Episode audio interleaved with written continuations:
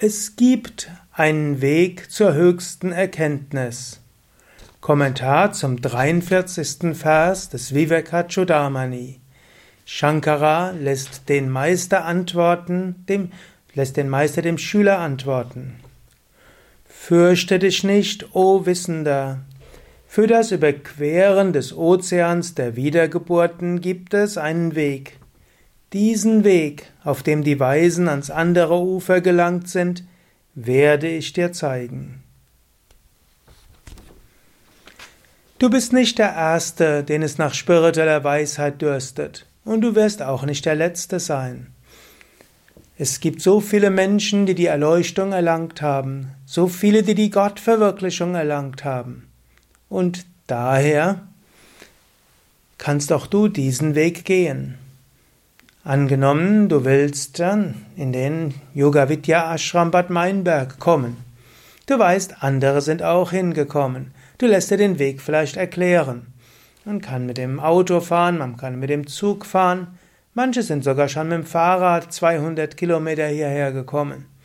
Oder Menschen aus dem Ort gehen zu Fuß oder fahren eben auch mit dem Fahrrad. Verschiedene Möglichkeiten. Menschen kennen den Weg, sie beschreiben ihn dir, du kommst hin. So ähnlich ist es auch mit der Gottverwirklichung.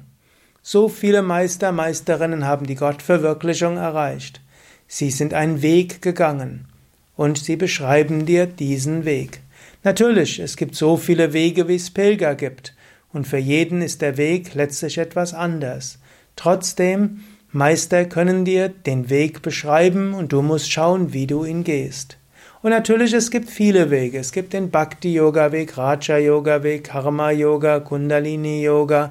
Es gibt hm, Vedanta, Jnana-Yoga. Es gibt verschiedene buddhistische Wege, taoistische Wege, christliche Wege, schamanistische Wege, äh, kabbalistische Wege, Sufi-Wege und noch viele andere.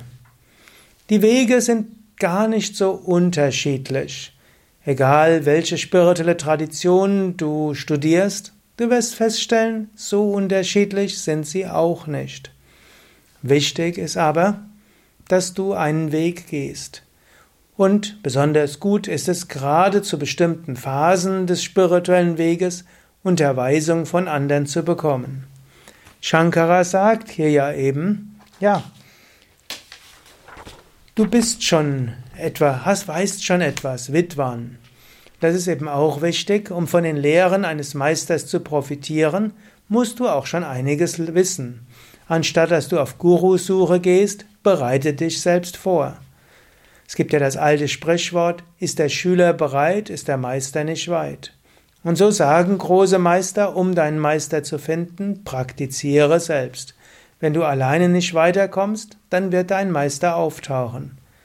Und bis dahin studiere die Schriften, Gehe in Ashrams, lerne von Büchern oder von Podcasts, von Videos und gehe den Weg bewusst. Und auch so wirst du auf dem Weg zur Verwirklichung voranschreiten.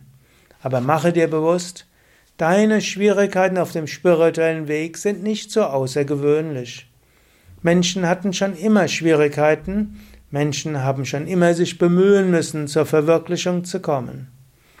Auch du hast diese gleichen Probleme wie andere, die gleichen Herausforderungen, ähnliche Hindernisse und ähnliche Hilfen. Lass dir von den großen Meistern helfen, und so kommst du voran.